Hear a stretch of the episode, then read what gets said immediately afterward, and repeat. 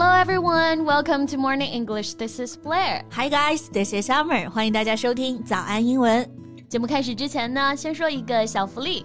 每周三，我们都会给粉丝免费送纸质版的英文原版书、英文原版杂志和早安周边。微信搜索“早安英文”，私信回复“抽奖”两个字，就可以参与我们的抽奖福利啦。这些奖品啊，都是我为大家精心挑选的，是非常适合学习英语的材料，而且你花钱也很难买到。坚持读完一本原版书、杂志，或者用好我们的周边，你的英语水平一定会再上一个台阶的。快去公众号抽奖吧，祝大家好运！Summer, mm-hmm. what impression do you have of the country Nepal? Nepal, 哎，就是尼泊尔，对吧？Yeah. Mm, I would think of its snowy mountains, religious temples, and breathtaking views. 可能确实啊，很多人讲到尼泊尔啊，都会想到雪山啊、寺庙啊，还有那些很美丽的风景啊。嗯但是呢，我最近通过一个新闻发现，尼泊尔远没有我们想的那么岁月静好。Mm -hmm. In this country, all levels of the state are heavily involved in corruption and are entwined with criminal groups. 嗯，确实啊，尼泊尔呢，除了有美景，其实还有贫穷，还有十分发达的犯罪产业。嗯，entwined with criminal groups，意思就是呢，这个国家有很多地区都和犯罪团伙有勾结，关系是这种很紧密的 entwined。嗯，然后你刚刚有说到一个新闻是吧？Yeah. So what's the news? Well, a food blogger from China was stabbed to death while live streaming from Nepal. 啊，这个信息量有点大啊！A food blogger from China，中国的一名美食主播，was stabbed to death while live streaming from Nepal，在尼泊尔直播的时候被人直接捅死了。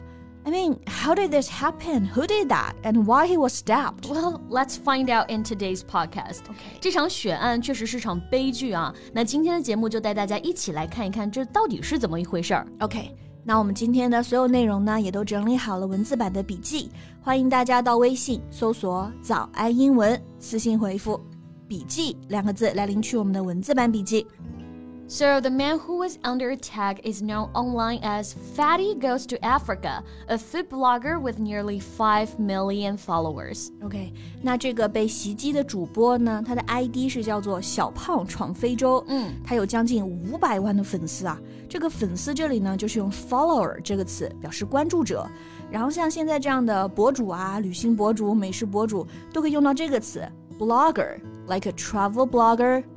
a food blogger, a tech blogger, or popular blogger with millions of followers. 对。那这个小胖呢，他就是在尼泊尔街头直播的时候出事儿的。嗯、He was broadcasting himself walking and laughing with some friends when the scene was suddenly interrupted by a series distressing and high-pitched screams. Then there was a wild shaking of the camera and the screen went black. 这听上去就挺令人不安的啊。Yeah. 那看直播的粉丝肯定也被吓了一跳。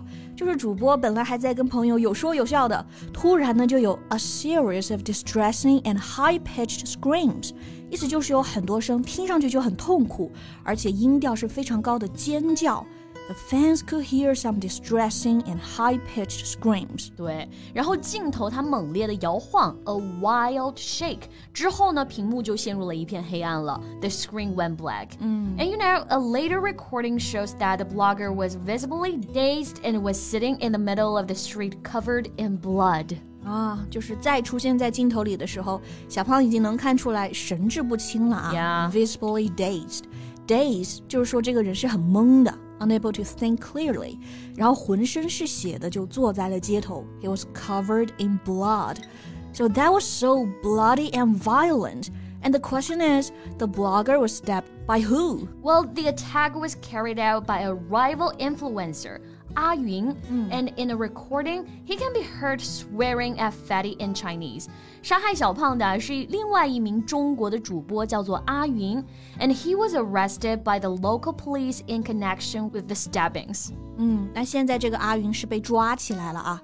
But why? Why did he stab another man in the middle of a crowded street? Well, according to reports, Ah Yun, who lived in Nepal, held a grudge against Fatty, stemming from multiple unspecified disputes and unresolved debts. 阿云之前就和小胖有过几次过节，一直呢怀恨在心，从而导致了这次的悲剧。哎。那 你再有积怨，你也不能当街刺人啊。嗯，那刚刚说这个 held a grudge，或者是动词原形 hold a grudge，意思就是有怨恨，非常的不满啊。 The word grudge meaning a feeling of anger or dislike towards somebody because of something bad they have done to you in the past. 对，比如说一个人呢一直对社会很不满，就可以说 he has a grudge against the society。嗯，那这个阿云和小胖之间的 grudge 是因为呢 multiple unspecified disputes and unresolved debts 有过几次纷争，然后还有一些没有解决的债务问题啊。 And after the stabbing, Fatty was taken to the hospital where he died that night from stabbing wounds to the chest and stomach. 最后啊，小胖还是因为伤势过重没能抢救过来。唉。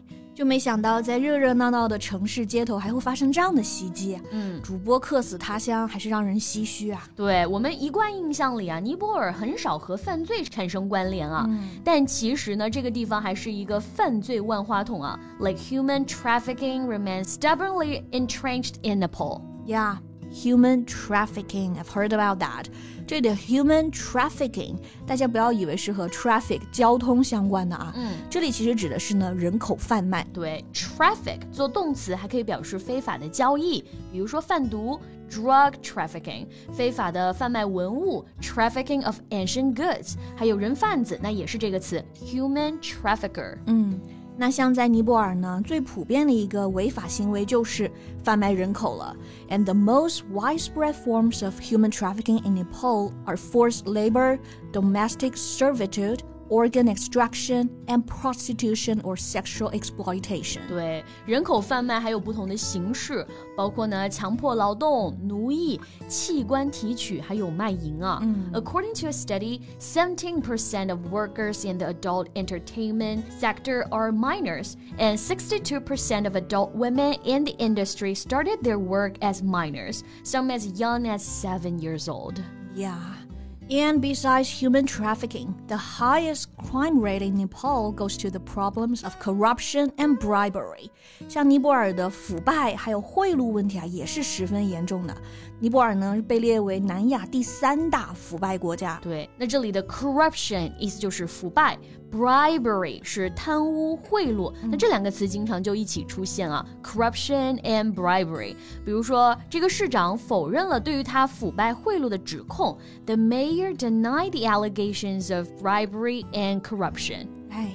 政府不清廉嘛，那就更加导致这些犯罪的滋生。呀，那像生活在尼泊尔的平民老百姓们，就只能忍受这种苦难了。是啊，所以能生活在一个安全富强的国家，真的是一件很值得感恩的事情啊。嗯，那大家听完今天的节目有什么想法呢？欢迎在评论区给我们留言哦。Yeah，and that's all we have for today。那最后再提醒大家一下，我们今天的所有内容呢，也都整理好了文字版的笔记。欢迎大家到微信搜索“早安英文”，私信回复“笔记”两个字来领取我们的文字版笔记。 So thank you so much for listening. This is Blair. This is Summer. See you next time. Bye.